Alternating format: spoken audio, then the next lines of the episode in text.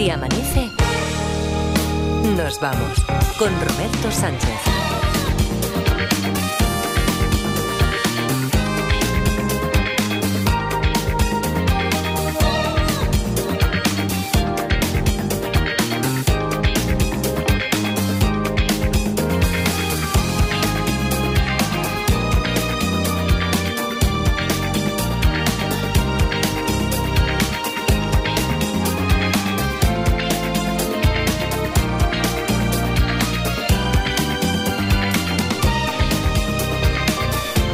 4, 4 y 4 en Canarias, segunda hora de Si Amanece. Nos vamos aquí en la cadena sede en el arranque de este miércoles, es 21 de febrero ya.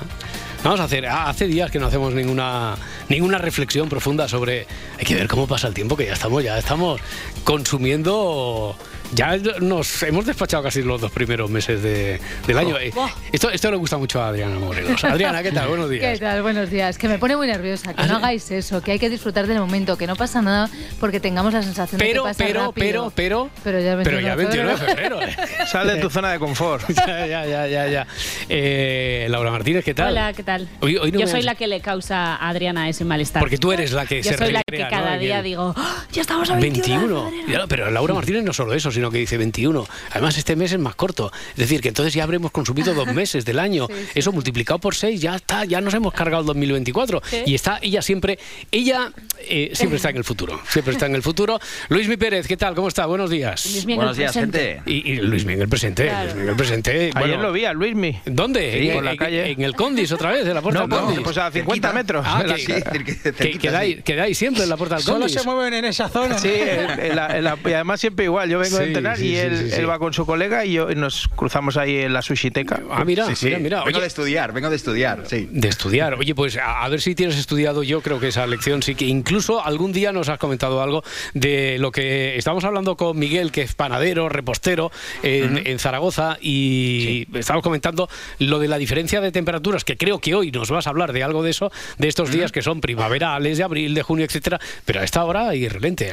En algunas, algunas noches sobre todo, baja ta- bastante la temperatura y lo notamos Sí. bastante cuando, cuando salimos de aquí. Y él nos ha hablado de lo que eso influye a la hora de, la de- de elaborar el pan, de la masa del pan. Así que relación Sí. entre tiempo y la paella, el pan, la lo que sea, algún día tendríamos que, que volver a tratarlo. claro. ¿Vale? ¿Vale? Mira, ya sabes que el amigo David, el de las magdalenas, Sí, eh, este es un co- también en te consulta, te, te consulta, te consulta a ti. Oye, Sí, hoy sí, me saldrán bien las magdalenas o no? Es- Pues así de claro.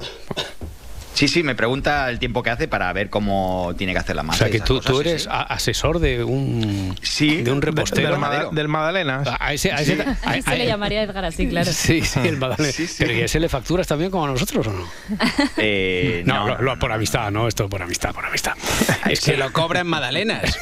Sí, Eso y en sí, cookies, que eso también sí. están muy buenas. Oye, es que, que tengo, tengo un equipo. Edgar, por ejemplo, no sé por qué. ¿Qué, qué me pones aquí? Que te ver, presente hoy como el triunfito boomer y siervo de Pedro Sánchez. ¿Qué, qué te Hombre, pasa? sí, claro. Te, ha marcado, ¿eh? Triunfito boomer y, Pedro, y siervo de Pedro Sánchez. Es que el otro día, por culpa de Adriana, que tuvo que hacer su grabófono, un señor me llamó siervo de Pedro Sánchez. Así me gusta, Garitas, que tengas las cosas claras.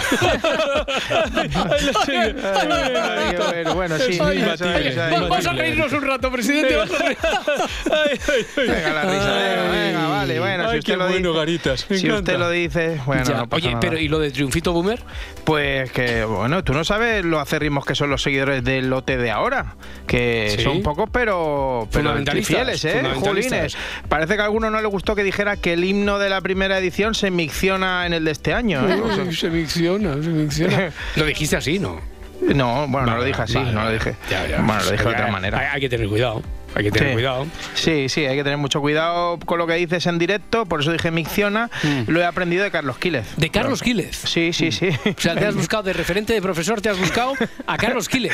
Sí, No, vale, bueno. vale, vale. No, yo por saberlo, que ahí digo, igual a veces hay interferencias y no sabía si te había oído bien. Sí, yo Va. creo que igual se ha cortado, pero bueno, es que resulta que ayer hablaba con Sonsoles del caso de Antonio Tejado y, y claro, tenía que cortarse mucho. Cuando irrumpen reventando la puerta, lo hacen en todas las casas de todos los eh, sospechosos al unísono, a la, a vez. Eh, llegan y se encuentran en actitud, en actitud eh, íntima a este Ay. joven, al, eh, al sobrino de María del Monte, en, eh, en su habitación. Está dándole muchas vueltas ahí. Está Sí, dándole sí, sí, muchas hay que- vueltas pero hay que dar más detalles, ¿eh? que yo cuando dice que estaba en actitud íntima, me imagino que estaría leyendo Madame Bovary de Flaubert y como con unas velas y un incienso de canela, pero... No, no, no era eso exactamente. Pero parece que no era así. No era Madame. Y él se encontraba, insisto, eh, desnudo sobre la cama. Ah. Eh, naturalmente quedó absolutamente estupefacto ante la presencia, ante la avalancha de guardias civiles que irrumpieron por la fuerza Con la en su domicilio y procedieron a su detención por orden eh, judicial.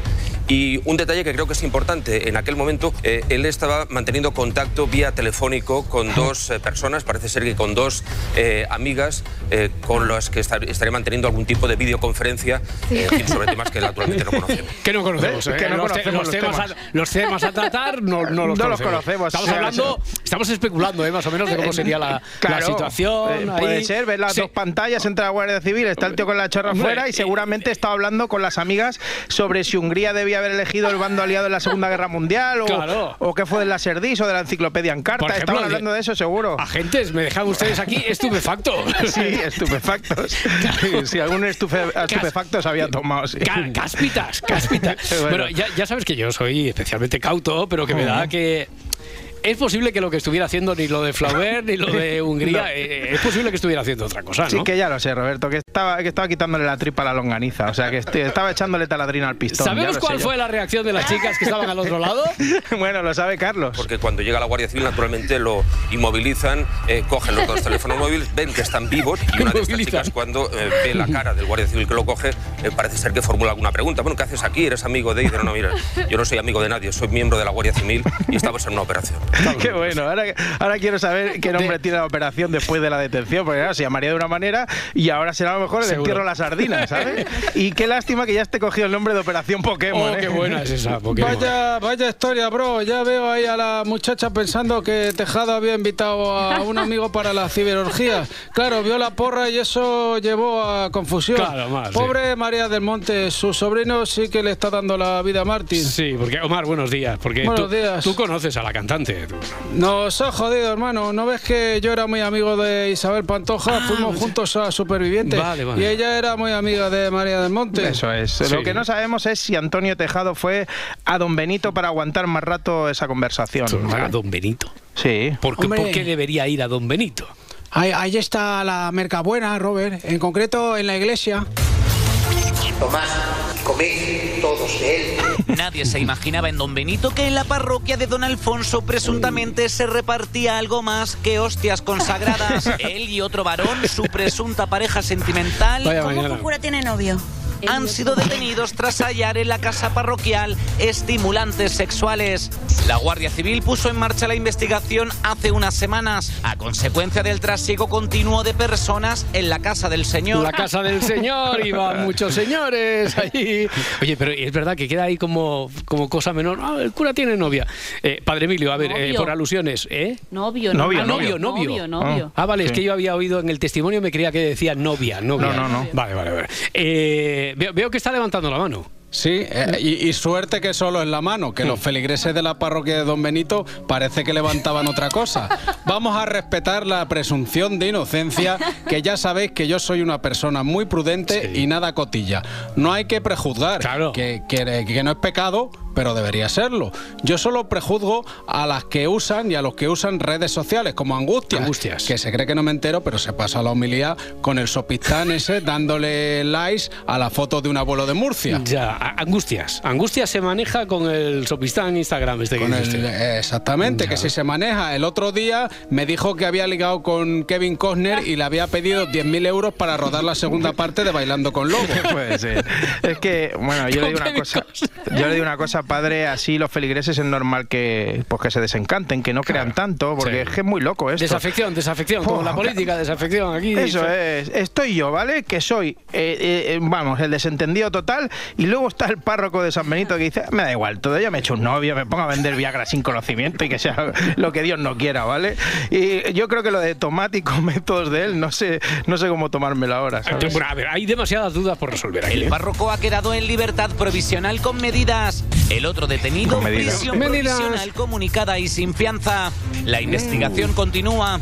¿Cuánto tiempo llevarían actuando? Mm. ¿Es verdad que se distribuían los estimulantes sexuales en el confesionario?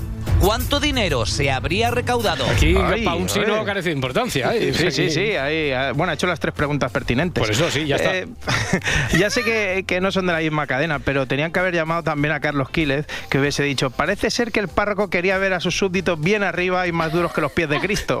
Bueno, Escúchame, tiene bemol en la cosa, ¿eh? Entonces, iban los feligreses al confesionario y decían, Padre, confieso que he pecado. Y el padre le respondía, pues con esto vas a pecar aún más. Toma, a la primera invita a la casa, pero el resto me las pagas, ¿eh?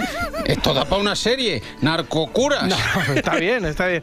Ni tanto ni tampoco, Roberto. Ni tanto ni tampoco. Ya está bien. Ya. Eh, no, está- ni, ni tanto ni, ni tampoco. No, a, a mí, a mí al final, al, al final, al final me tienen que pagar un plus por tenerte aquí, ¿eh? O sea, Pues míralo, porque ni tanto igual- ni tampoco, ahora, que mira, ni tanto Eh, ni oye, tampoco. ¿qué pues te me pasa? tienes a mí y da gracias que sea yo y que no sea ni Dani Senabre ni Fernando Burgos, que ayer protagonizaron un momento bello para la historia del periodismo deportivo. Ay, me temo lo peor. Haces bien. Ya si le ponen cretino ya, padre. Burgos, no me toques los cojones porque tengo para ti también, ¿eh, Burgos? Que no te tengo para ti también que porque... no te No, toque sí, sí, qué, tengo, que no te tengo para ti, qué, Burgos, tengo para ti, Burgos, porque qué. tú, tú, A ver, que no, tú, ridículo, es ridículo que un personaje como tú vaya hablando en ¿qué las tertulias tú, de calentar un partido. Eh, No, eh, un partido no se ¿qué puede calentar. Estás cada semana calentando, ¿Pero qué cada semana tú? insultando y cada semana faltando al respeto. Entonces, ahora no me falta vengas a al respeto llorar eres tú, que eres porque no me vengas a llorar. oye, lo de Manolo Lama poniendo paz no lo vi venir, ¿eh? No, no, yo creo que es lo más destacado de todo. O sea, Manolo Lama, Manolo Lama poniendo paz. Suficiente, basta. Venga. Cuéntame Oye, un- algo, no sé, algo que tengas por ahí un poquito más agradable. Vale, pues habemos nueva ilusión. Basta ya, basta ya, Edgar. Creo que ya no da más para esto de la nueva ilusión, ¿no? Sí, Esto no. bueno, no, espérate, que esta vez ha sido brutal. Se han coronado los amigos de Vamos a ver. Es muy fuerte esto. En lo personal, hace poco parecía que tenía una nueva ilusión, pero resultó que fue falsa. Pero ahora tiene una cita con un hombre mundialmente conocido y que, según Pantoja. Antonio, se va a dar la felicidad eterna. Enseguida nos lo cuenta. Enseguida. Ya lo han escuchado. Un hombre mundialmente conocido. ¿Quién será esa nueva ilusión de Isabel Pantoja? Equipo de investigación ha intentado averiguar su identidad, pero no ha querido colaborar. ¿Quién no ha querido colaborar ahora, La Gloria? periodista que lo estaba anunciando se cierra en banda, no quiere compartir la exclusiva con nosotros. Vergonzoso. Qué egoísta, qué egoísta. Espérate, Gloria, porque eh, siguen ahí unos minutos cebando el tema. ¿Quién será ese hombre con el que tiene una cita? Porque desde Julián Muñoz no ha vuelto a reconocer públicamente ninguna otra relación. Tan solo se rumoreó que tuvo algo con el Tato, un trabajador El de mi barrio. El último rumor la relacionaba al parecer erróneamente con Alejandro Marcelino, Con el Tato. un canario amante del carnaval. visto en mi vida, no sé nada de esto. Estoy casado, tengo mis hijos. Pero esto me traes cosas de un programa de humor o qué? Porque- No, que es de verdad, que el tato existe. Pero ya, ya, Es pero- pero las sí dos cosas son verdad, que estaba enamorada del tato y que el tato es de mi barrio. No lo Pero- conoce ni el tato. Ahí está, pero sí siempre se dice, no lo conoce ni el tato. E- Esta, esta no va ni con el tato. Lo mejor ha sido el hombre que, el, o sea, el que supuestamente era la nueva ilusión, aquel que era el empresario que le llevaba sí, los, sí, sí, los sí. conciertos, que, que dice, dice que yo no la he conocido, no la he visto en mi vida, yo tengo mis dos hijos, no la conozco. Bueno, Brutal, brutal. también te digo que Maribel Verdú es mi ilusión y tampoco me conoce. Creo, ¿eh? Pero ahora que lo pienso... No te vengas arribita, no te vengas arribita. Pero oye, dinos ya quién es ese, quién es ese hombre. ¿Cómo has dicho? ¿Quién es ese hombre? Oh, lo sabía, te veía venir, digo. Es que, qué bien te lo, te lo pasas bien, ¿eh? Sí, sí, sí, sí, pero bueno, venga, va, Esto, vamos esto a se descuenta a final de mes, pero bueno. Vamos a saberlo. Venga. Hoy hablaremos de su encuentro con un hombre que le puede aportar paz ¿Quién y tranquilidad. ¿Quién? Un hombre que le va a cambiar la vida. Ahora mismo revelamos la identidad de ese hombre tan especial para ella. No hay manera, ¿eh? Nos da No hay las uvas, nos da las uvas, y nada. No querían decirlo, ¿eh? Ahora sí. No, no quiere colaborar, Gloria. No quieren, no quieren colaborar. La- Ya lo he dicho antes. Ya, por eso. Ahora sí, por favor, ruego silencio. Sí. ¿Cuál es esa nueva ilusión? ¿Quién? ¿Quién? ¿Con quién tiene una cita? Qué nervios. ¿De quién se trata, Antonio? Uf, Pues eh, desde aquí puedo confirmar que, que existe un protocolo abierto para recibir en audiencia papal a Isabel Pantoja. Venga, hombre. Isabel Pantoja será recibida por el Papa Francisco en el momento que ella quiera. No, no, no, no, no. no. Pero a ver, esto es muy serio. Diez minutos. No me lo puedo creer. Diez minutos O han sea, estado. de- del tato, del tato, El tato, el de la nueva ilusión de los al conciertos. Papa Francisco. Madre mía, se han pasado el juego, ¿eh? Han han matado al monstruo a la primera, ¿eh? Han No. rescatado a la princesa sin entrar al castillo. Vaya, jefazos, los admiro muchísimo. Pues estoy surrealista como la de la madre de María Herbás. Sí, ¿eh? ahora, ahora me cuentas lo de la madre de María Herbás, pero es- esto es así, de verdad. Quiero decir, no has hecho ningún montaje, han estado dándole a la matraca, eh, cebando minutos, el tema casi. 10 minutos, que si se va a ver con un hombre que ya no se veía con nadie conocido. desde, desde que Un estuvo hombre con muy el- conocido y que es una su nueva ilusión. Un hombre muy conocido que es su nueva ilusión de Isabel Pantoja, que desde que no se veía con el tato no se ve con nadie. Lo han dicho así. Ángel, no me- es que ¿Pero han se ha visto con alguien? No, que con el Papa. Todo esto de verdad. No, eh, todo esto era para decir que tiene una cita o que va a pedir audiencia y cita con el Papa. ¿Tú te crees que es serio?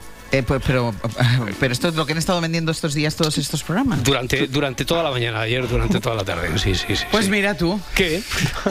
¿Eh? ¿A, a que a vosotros no se os ocurre No, eso? no, no, no, no, no, al contrario, las dificultades que tenemos a veces para encontrar noticias. Pues pero mira, bueno, de pues, cualquier cosa puedes hacer una Es que, noticia y ya claro, está. Hay que ser originales y Ya ya, está, solo ya eso. está. El rigor ya sí, eso ya para Bueno, otro día. dentro de, del gris este así que os caracteriza, entonces hoy que tenemos a partir de las de las seis. Ahora, Ahora. pues mira, hoy, que, hoy hay sesión de control otra vez y imagínate cómo va a ser la sesión de control después del resultado de las elecciones del domingo, o sea que vendrá Feijó Con una nueva ilusión, un poco podríais subidito, decir. Viene exacto, Feijóo con una nueva ilusión. vendrá subidito Claro. y Pedro Sánchez que ya está subidito siempre, o sea, hoy puede, hoy puede estar bien.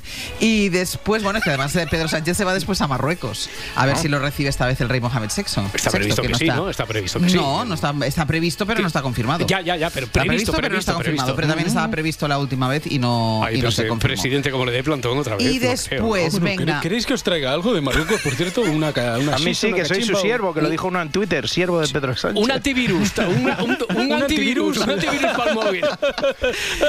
Y después para Marta y Manuel tenemos actos y consecuencias, consecuencias de las cosas que hacemos. Vale. ellos van a reflexionar y van a decir lo que quieran, que es lo que hacen siempre en esta, en esta sección. Bien, nosotros ahora eh, nos dejas aquí con lo importante, a ver qué sacamos en A ver claro con de el esto Papa y de- la Pantoja.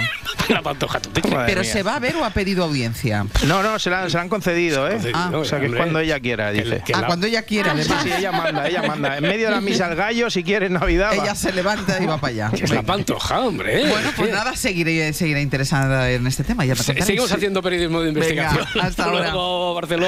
Oye, ¿qué, qué me decías de María Herbás? Sí que la, la actriz la conozco, pero a Sí. su madre no. A su madre, ¿qué pasa con su madre? Yo tampoco, pero me encantaría conocerla. Y entonces íbamos por la calle y... ¡Ah! María, luna llena. Ah, pues sí, mamá, tal. No, no, no, no, no. Pero mm, no sabes lo que hay que hacer, que si no, da mala suerte. Yo tendría ya 16 o 17 años, la edad en la que toda madre te da vergüenza, pero ya lo, con lo que iba a hacer ella no te puedes ni imaginar. Y entonces la veo que se empieza a desabrochar el pantalón por la calle, vía pública. Y entonces se gira, se baja el pantalón y las braguitas y me dice, corre, corre, hazle un calvo a la luna, que si no mala suerte. ¿Qué pasa? No sé dónde están las risas, ¿verdad, Iker? Poca broma con esto. Se trata de un antiguo rito maya. No sé si lo sabéis, pero en la cultura maya, la luna es la representación de una deidad y ya le mostraban sus posaderas en busca de prosperidad. Carmen y yo también lo hacemos cuando hay luna llena. Hay que respetar las tradiciones y las multas que nos han puesto la policía municipal por escándalo público, por supuesto. Claro, y claro, María se vio la obligación. nerviosísima porque soy es buenísima. En ese sentido yo pensaba, digo, no quiero perderme el deseo, entonces pues nada, las dos ahí con el culo a la luna y quien lo viese en el barrio pues se lo llevó. Ah, quien lo viese, quien lo viese. Lo vio gente, ¿eh? Lo vio gente porque Sí. al día siguiente fue pasto de los comentarios en todos los mentideros. Bueno, yo me enteré, ¿sabes dónde lo comentaba mucho esto? ¿Dónde? ¿Dónde? En el bar este, el bar. El bar de Pepe. Marchando. La tienda de moda de Ana. Me encanta cómo queda. Espera, te saco otra talla. La academia de Javi y Esther. Hi, guys. Hello, teacher. Si tienes un negocio, benefíciate de las ventajas de serpublicidad.es. Diseña tu campaña a medida. Elige precio, público y dónde quieres que se escuche. Serpublicidad.es. Impulsamos tu negocio.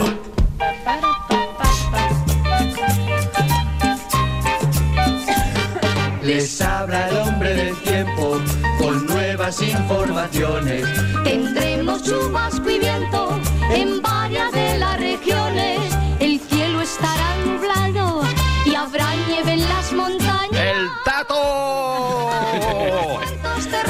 afilador. El otro día pasó por, eh, por la puerta de mi casa, pasó el afilador. Por Madrid Sí. sigue pasando el afilador, sí, ¿eh?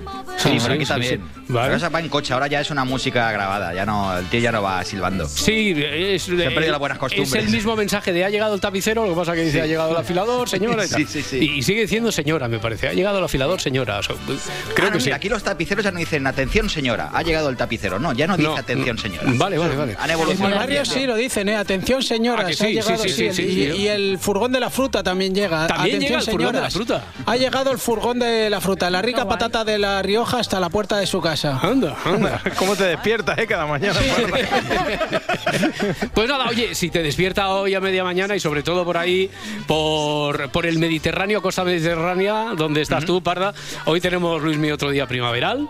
Sí. Eh, solo por ahí o esta tarde en el norte peninsular y el cielo se cargará más, ¿no? Se cargará un poquito más. Sí, vienen más nubes por el norte del país que irán dejando de un cielo enmarallado esta mañana a un cielo más plomizo esta tarde. Y también independientemente hay nieblas ahora mismo, Hmm. por ejemplo, en la provincia de Málaga, en Murcia, en Alicante y en Valencia. Están pegaditas al mar en muchos casos y cuidado con esa muy mala visibilidad. En Canarias, un día bastante despejado, muy cálido nuevamente y en la península de Baleares también de momento hoy no pincha. La temperatura seguirá siendo agradable y ahora mismo bastante uniforme. Por ejemplo, Hmm. en Córdoba o en Pontevedra hay 10 grados y 11 tenemos en Barcelona. Oye, eh, una cosa es el, el termómetro que tenemos, la temperatura que después tenemos a mediodía, etcétera, cuando pasa lo de la fruta por el barrio de la Parda, etcétera, pero Sí.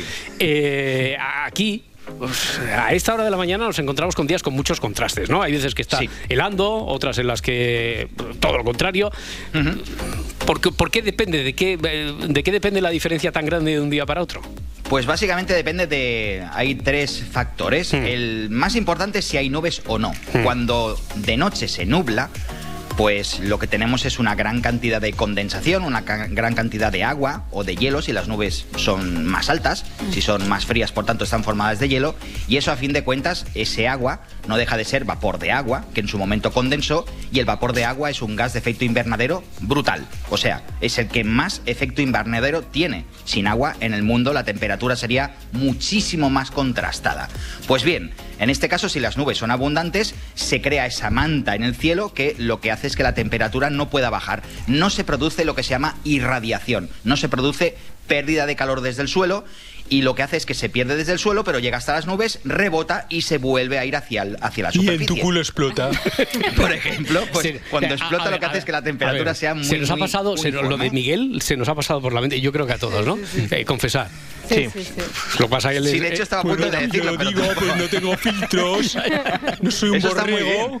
A ver, es que Miguel aporta la parte técnica de- Claro, de, no, no. de- de la, de la- de la explicación. O sea, que rebota, rebota y eso. Así es, no, no, es así de claro, rebota y vuelve a explotar y vuelve a bajar. Y eso hace que la temperatura se retroalimente y no baje. Por tanto, cuando un cielo está cubierto por la noche o cuando hay nubes, la temperatura no baja, no baja tanto. Ese es el principal motivo. ya. Por ejemplo, hay días en los que, imagínate, pues sigue el anticiclón, pero un día hay alguna nube más que otra, o una noche hay una nube más que otra. Sí. Eso hace que varíe esa temperatura y que quizás hoy pueda estar a 0 grados y mañana a 8. ¿Influye también si sopla el viento o no? Sí, también. Luego los otros dos elementos es el viento y la humedad. La humedad cuanto más alta sea, menos baja la temperatura. Empieza a bajar por la noche, justo cuando se hace de noche sí que baja de golpe, pero después a lo largo de la noche la madrugada esa bajada se frena. Si la humedad es muy baja, rápidamente puede perder calor el suelo y por tanto se enfría más. Y luego con el viento, solamente que sople lo que se llama ventolina, que también podría ser un medicamento, ventolina, es una ligerísima brisa. Cuando el viento está en calma se le llama calma. Cuando empieza a soplar... aquello muy de bien, que- muy bien, muy bien, Muy bien. Bien buscado ahí. Muy bien. Ahí, eso es. Luego cuando sopla muy ligeramente, sin llegar a brisa, porque luego lo siguiente Sí. sería brisa, pues el hecho de que ya se mueva el aire se llama ventolina. Pues esa ventolina ya hace que la temperatura no Muy baje tanto. Cuidado, Hmm. no baja, pero hay más sensación de frío. Es eso que mucha gente luego se levanta por la mañana y dice, joder, sí que hace frío hoy. Es por el hecho de que hace un pelín de viento, pero la temperatura en sí no está bajando tanto. Ya. Pues lo que aprendemos aquí cada mañana, Luis Mi Pérez, un abrazo muy fuerte. Hasta mañana. Hasta mañana, gente. Hasta luego. 5.28, 4.28 en Canarias. Y, a ver, de los creadores de Descubriendo a. Y recordando la carrera de hoy en el cine de Si Amanece con Laura Martínez tenemos... Una variación. Recordando a un cineasta que conoces mucho más de lo que crees. Vale, es eso de sabes más de lo que crees, sabes más euskera Eso, de lo que crees, ¿no? eso, Eso, eso. Eh, El elegido de hoy es... Stanley Donen. Seguro que, cinco con este, años- seguro que con este sabemos Sí, cosas. seguro, ¿eh? segurísimo. Venga, a ver, cinco años después de su muerte todavía hay momentos en los que podemos mencionar su nombre y así como nos está pasando ahora, pues a bote pronto no se le asocian unas películas A ver, a ver. en concreto. Sin embargo, si yo os pongo esto... Good morning. Good morning. We've talked the whole night through. Good morning. Good morning to you. Y especialmente si escuchamos esto... I'm singing in the rain, just singing in the rain. Terminator 2.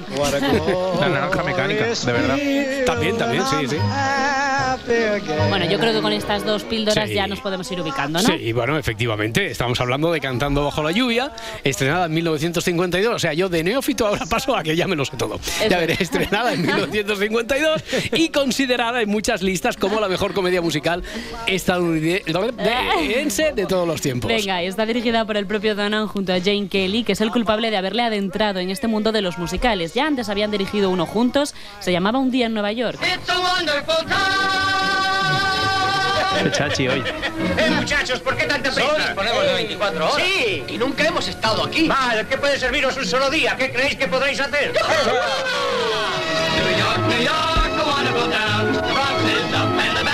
Los dos maestros del cine musical de la época dorada de Hollywood fueron también grandes amigos, trabajaron juntos en más de una ocasión y, ojo, hasta compartieron esposa. Pero, evidentemente, en momentos distintos, ¿no? Vale, pues... Está, está bien el matiz, Esta está bien el información matiz. era necesaria. Pero no él, evidentemente. Es verdad. Vale, pues Donen fue coreógrafo, bailarín, actor y director y su gran éxito dentro del terreno musical, como decíamos, es Cantando bajo la lluvia.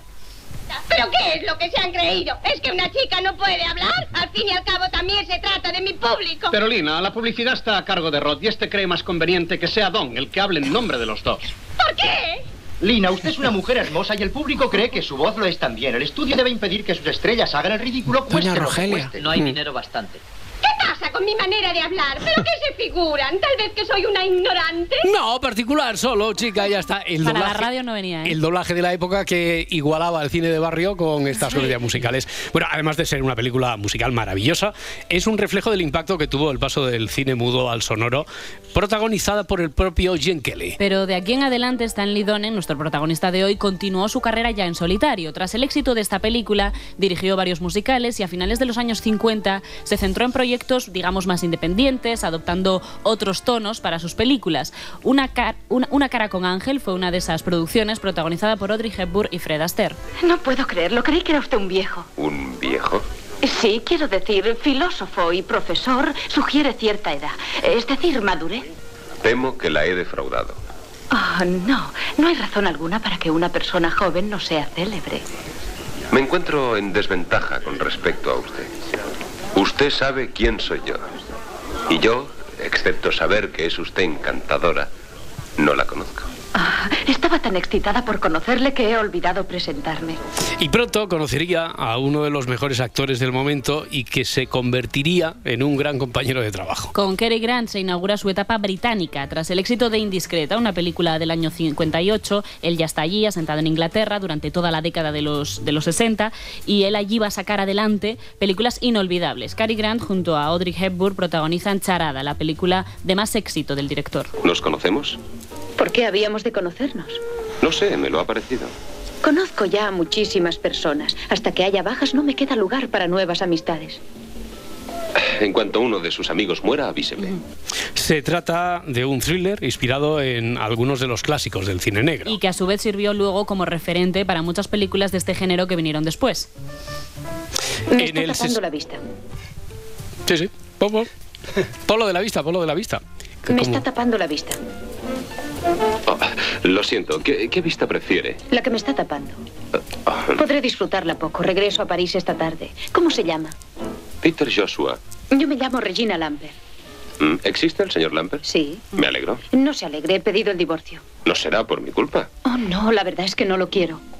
Por lo menos es usted sincera. En el 67, nuevamente junto a Hepburn, dirigió Dos en la carretera. Galardonada con la Concha de Oro en el Festival de San Sebastián. Guapa, está visto que a los dos juntos no nos llevan. No tenemos suerte.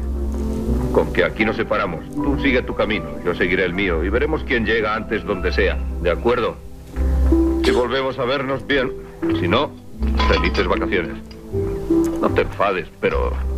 Tienes trabajo. Exacto. A su retorno a Hollywood, década ya de los 70, firmó sus últimos trabajos. Y ya fue en la siguiente, en el 84, cuando dirigió Lío en Río, que es el último de todos sus proyectos, protagonizado por Michael Caine. Es un título que podría ponerle Edgarita, una película Sí, suya, sí, y a los hermanos Calatrava Sí, también, también. perfectamente, sí, Bueno, y como colofón final, bueno, pues las críticas fueron desastrosas y la recaudación Mm. en taquilla también fatal.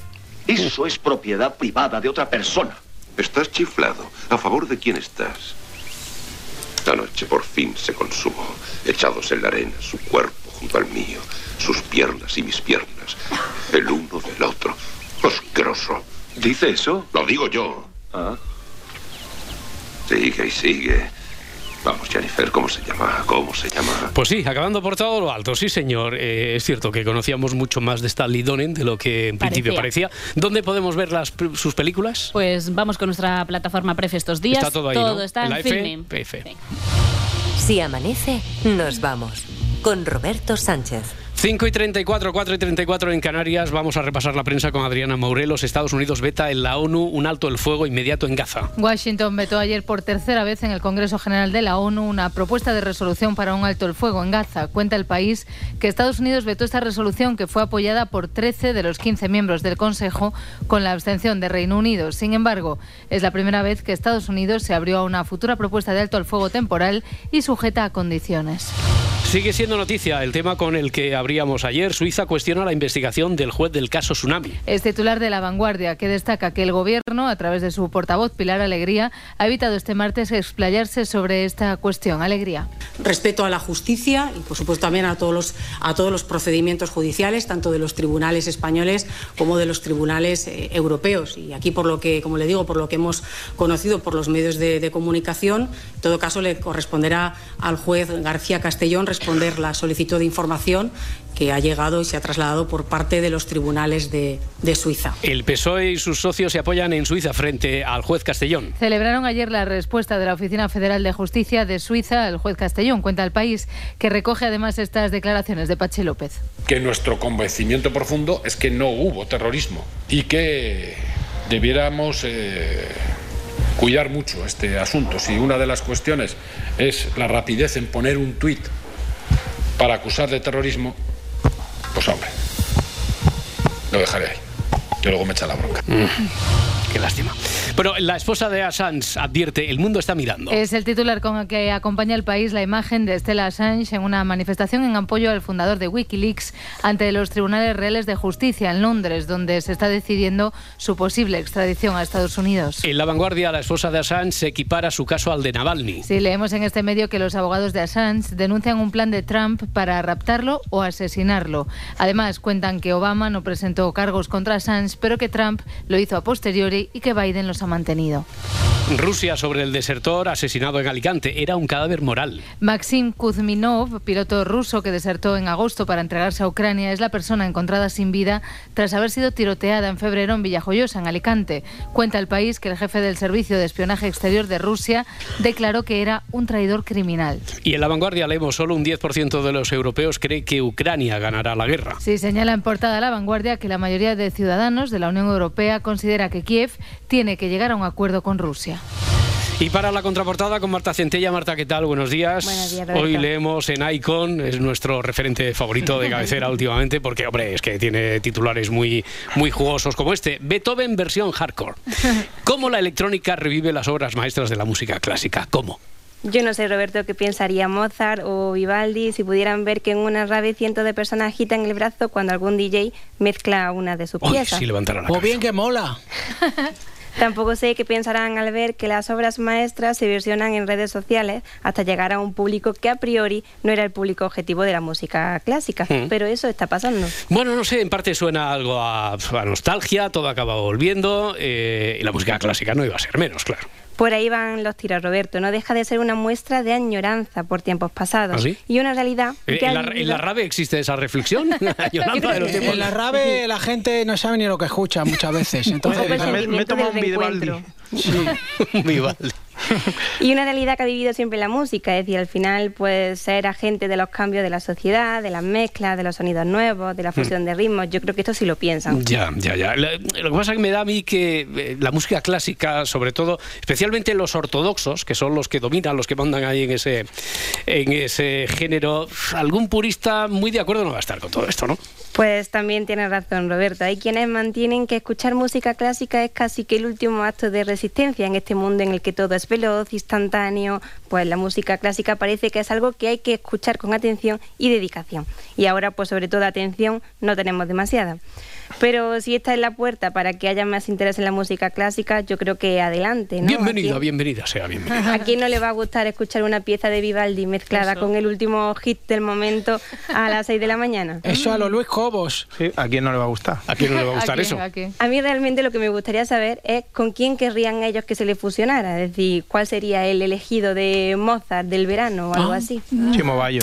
Nos vamos a quedar con la duda, yo creo. ¿eh? Yo ¿No? tengo, tengo una playlist en la cual tengo incluida una de estas canciones. ¿Dentro de Chimo Sí, sí. Bayo? ¿Entre, Chimo, los Chimo tú Bayos? estás- tú estás fatal. Es una canción en la cual creo que es una versión de, de Vivaldi. ¿eh? Ah, va- ¿Con quién? ¿Pero de una canción o una pieza? Tecno, se llama TKKNO. Tecno.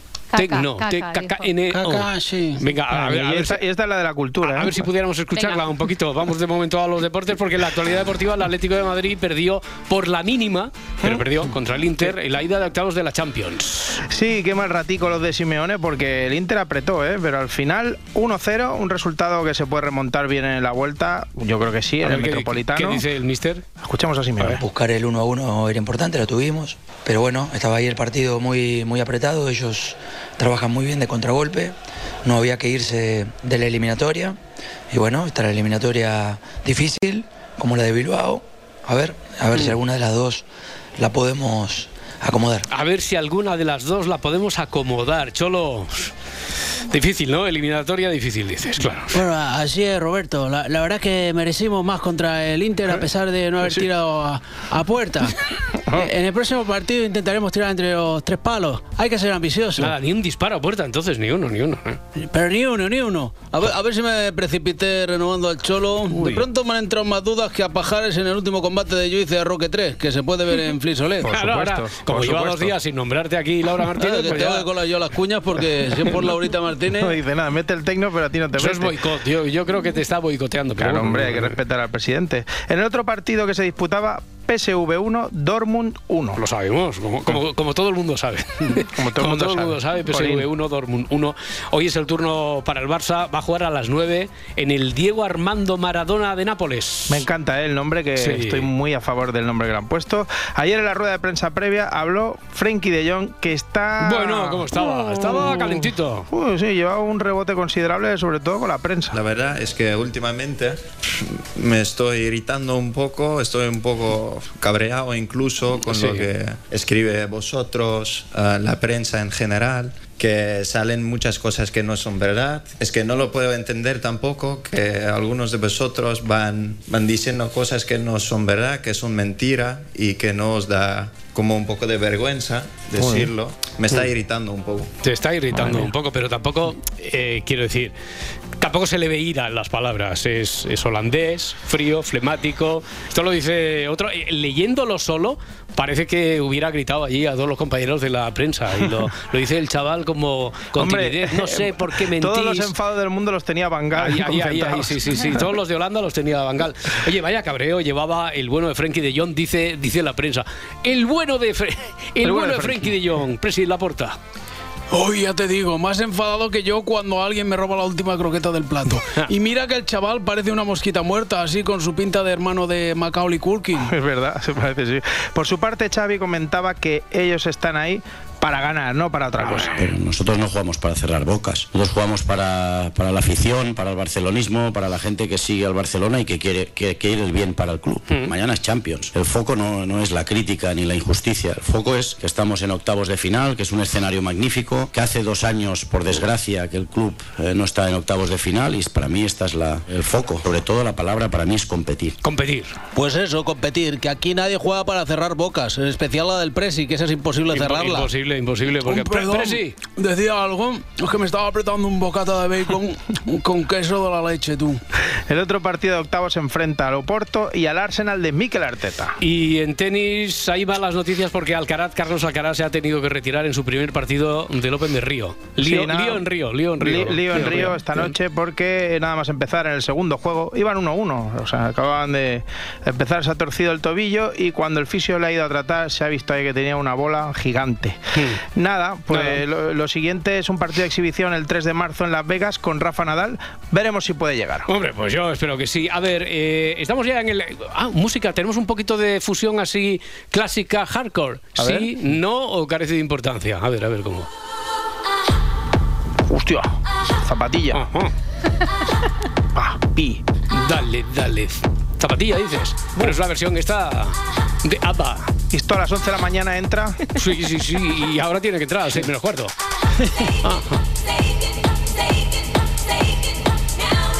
A ver, a ver, no están, no están versionando, no están hardcoreando a Mozart, a Beethoven, pero también son unos clásicos que son ABBA. También tiene su mérito. Ajá. Ajá.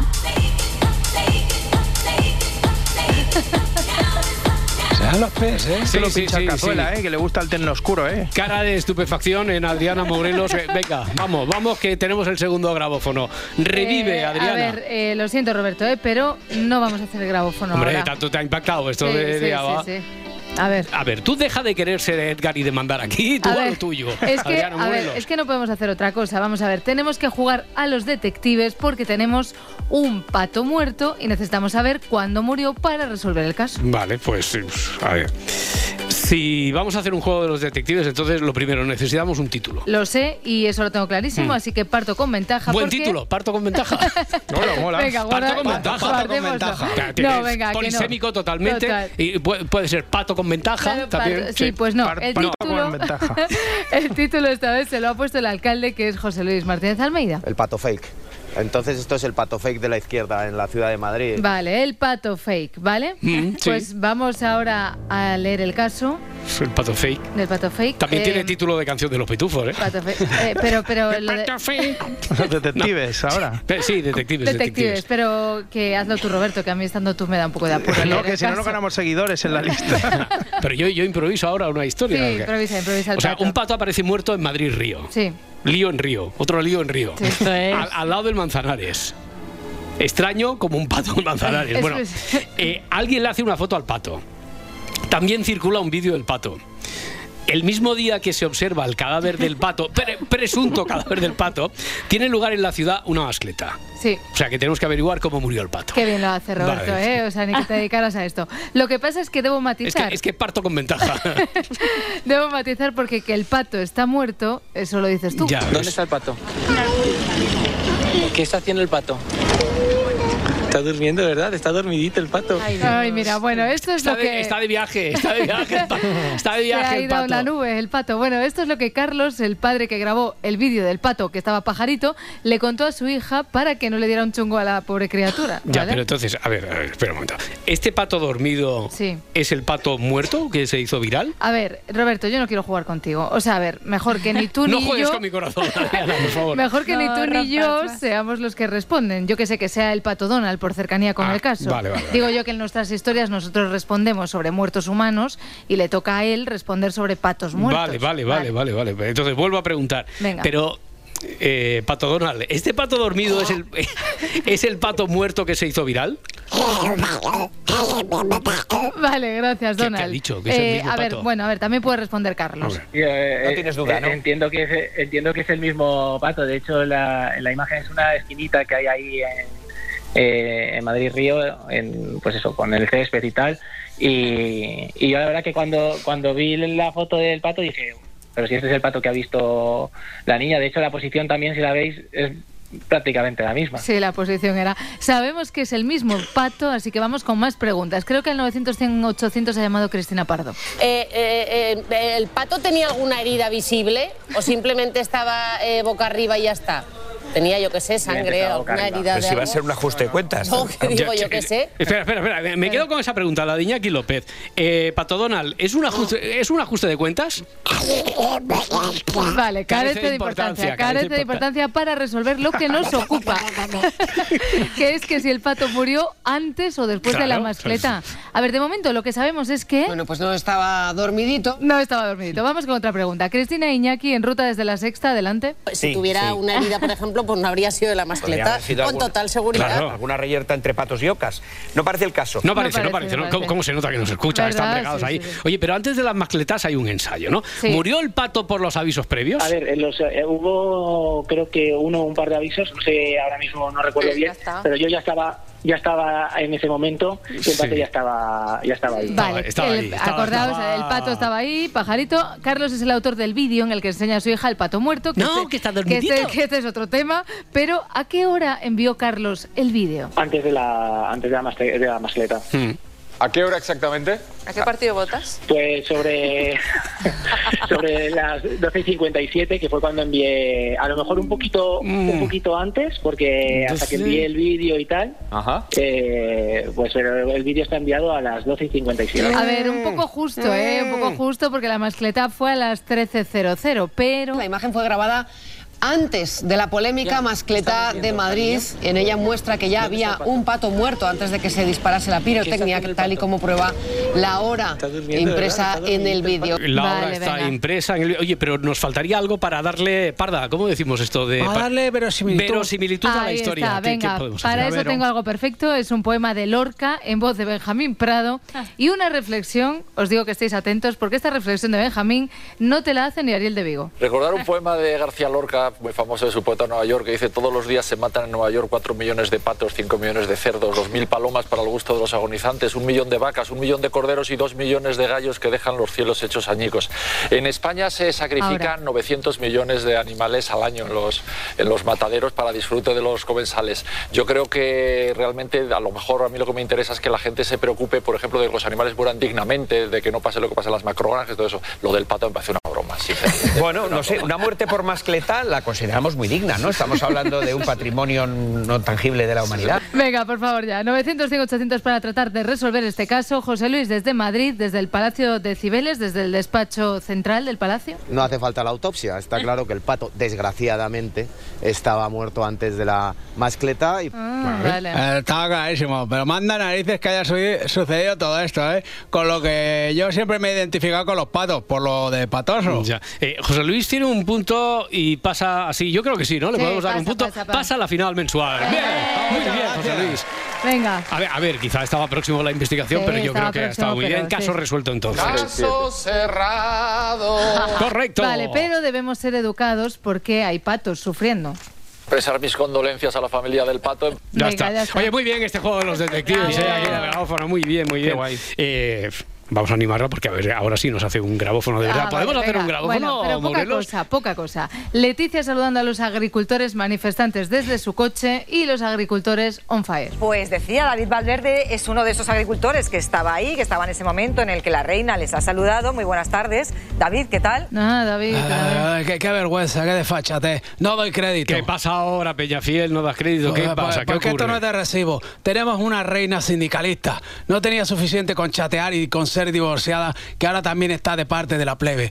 Si tuviera un DeLorean, obligaría a don Felipe a subirse conmigo, regresar al pasado y casarse con Eva Sanum. Uh, Eva Sanum. Eva Sanum. Eva Sanum, o sea, Hubiera sido el mal- sí, sí. Peñafiel Hubiera- defendiendo a Eva Sanum. Hubiera sido el mal menor. Madre Fíjate mía. cómo están las cosas. Ay, David, ¿qué tal? Decía sobre el agricultor. David estaba arribísima, porque imagínate que estás ahí en plan manifa con tu tractor y se acerca un coche, va más despacito, se baja la ventanilla y sale la reina Leticia saludando. Sería lo más si no fuera porque fueron los agricultores los que digamos que lo forzaron un poco. Ya Sí, no, no, nos habíamos enterado por la prensa que venía a Salamanca unas cosillas y aprovechando la- el tirón, pues nos hemos presentado allí con unas parcartas simpáticas a, a ver un poco si alguien nos hace caso de este país. Vale, vale, que esto es un poco como cuando una amiga te cuenta que un tío la sigue en redes, pero es que ella lo siguió primero. Pero bueno, igualmente estaba muy contento David. ¿Qué os ha parecido este gesto de, de la reina?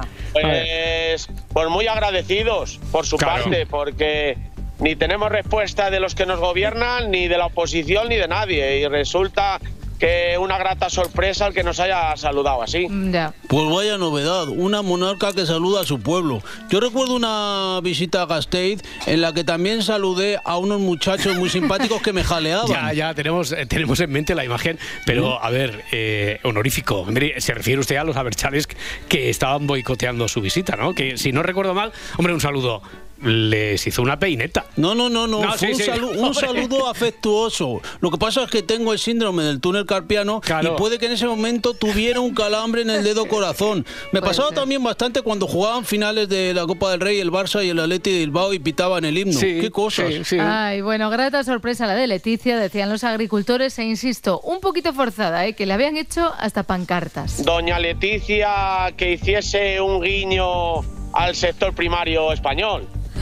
Por ejemplo. Por ejemplo. Y mira si lo ha hecho. A ver, hay que mejorar un poco esa rima de la pancarta, ¿eh? pero bien, conseguido. Ha sido como el saludo de caiga quien caiga en versión reina luchando por las reivindicaciones del campo. Aunque lo mejor, lo mejor de todo esto son las señoras de Salamanca comentando que tampoco es para tanto la belleza de la reina en su fucking cara, mientras la reina iba dando la mano y saludando a los allí congregados. ¡Vivan tus hijas! Mira tus hijas. No la veo tan guapa. Claro, una operación. Ah, bueno, pero. Sí.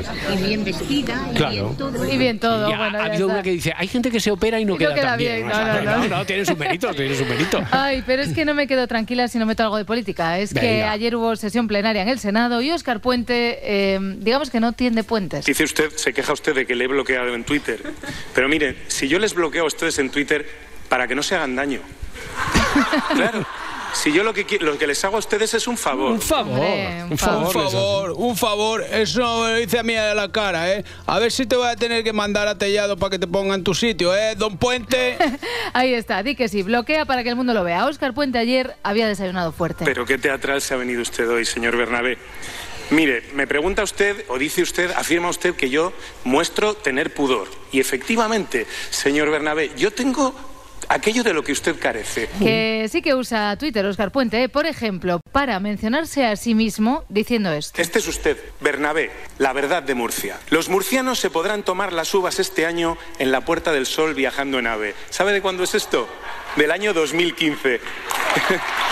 Es- Tuitea el mismo este Zasca Bernabé y escribe el ministro. Me dicen que desde este episodio el senador Francisco Bernabé es más conocido en Murcia como Paco el Uvas. La verdad es que Puente haría buenos grabofógonos porque el léxico tiene. Vayamos al objeto de su pregunta, en la que trufa usted o cuela de rondón la reflexión, su reflexión política. Ahí está, ¿eh? Para Ahí que está. luego digáis que Óscar Puente es mi gorila. Si lo puse ahí es por no es por su capacidad intimidatoria, sino por ser un espadachín del lenguaje. Chúpate esa, Quevedo. Hombre, a, a mí, a mí, a mí el verbo transitivo trufar me encanta y siempre se me olvida usarlo. Y lo de colar de rondón, esa locución adverbial. Colar de rondón. Sí, sí, que significa intrépidamente, sin reparo. Sí, Muy bien, sí, sí, ¿no? Isaías Mourelo, sí. Eh, yo es que no, yo estoy lo mío, yo sigo pensando en el caso del juego de los detectives. Hombre, ya, no te lo he querido decir antes, pero ha sido un poco más Detectives Junior, ¿eh? Junior. porque menudo infantilismo tiene esta peña.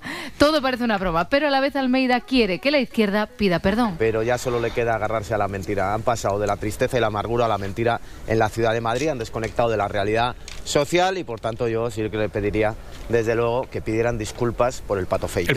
El pato fake, porque acordaos que el pato no murió por los petardos. Lo que no suponía es que podían llegar a mentir de esta manera y que podían incluso subir fotos de un pato que, como se ha podido comprobar, no murió como consecuencia de la mascleta. Además, recordemos también que el alcalde Almeida tiene muy claro que ha sido así y que no hay ninguna necesidad de pasar a mayores. No hace falta la autopsia, está claro que el pato, desgraciadamente, estaba muerto antes de la mascleta y No, no hace falta la autopsia, parece que estaba muy metido en el caso del alcalde de Almeida. Oye, ¿será que él ha hecho ya su, su propio detectives? ¿Habrá hecho sus propias investigaciones?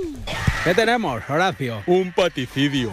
A juzgar por las evidencias, murió en otro lugar y fue llevado hasta aquí. Interesante. ¿Algún testigo? Solo un señor con su hija. Le dijo a la niña que el pato estaba dormidito para no traumatizarla. Bien por él. Tenemos que recopilar todas las pistas que podamos.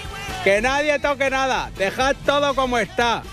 Horacio, ¿cómo crees que sucedió? Habrá que esperar a la autopsia para averiguarlo. no hay signos evidentes de violencia, así que yo descartaría un ajuste de cuentas de otro pato o una cigüeña cabreada.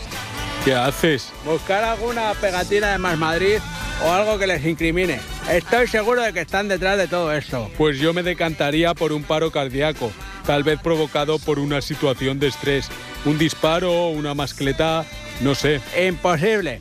Este pato murió antes de la mascleta. Eso lo ve hasta un ciego. Lo que pasa es que esto es un complot de la izquierda que quiere hacernos pagar el pato. Nunca mejor dicho.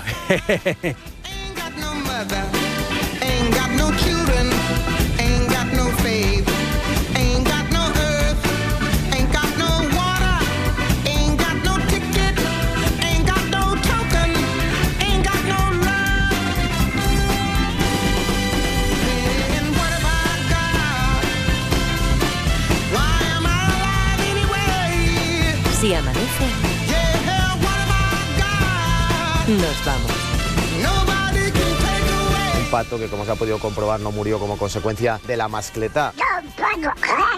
No hace falta la autopsia. El pato estaba muerto antes de la mascleta. Que no estaba muerto, que estaba de parranda. Entonces esto es el pato fake de la izquierda.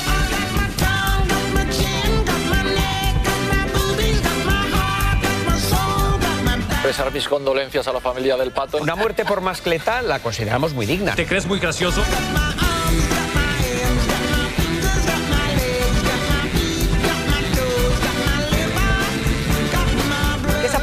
Gesto de, de la reina? ¡Una mierda! Mira, la verdad es que estamos viendo las imágenes, ha bajado la ventanilla, ha sacado la mano. Ella ha, ca- ha caído mal.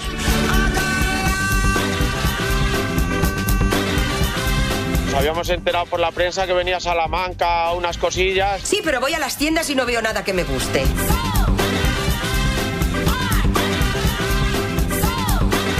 Si amanece, nos vamos. Eh, eh, eh, ¿El pato tenía alguna herida visible? ¡Prim, pam, prim! Le metí cinco puñetazos y desmayado. Con Roberto Sánchez. Si va a ser un ajuste de cuentas. ¡Ay, que me quedo muerta! Nunca más podrás volver a comer magret sin acordarte de este capítulo de tu vida. Cadena Ser. 100 años de radio.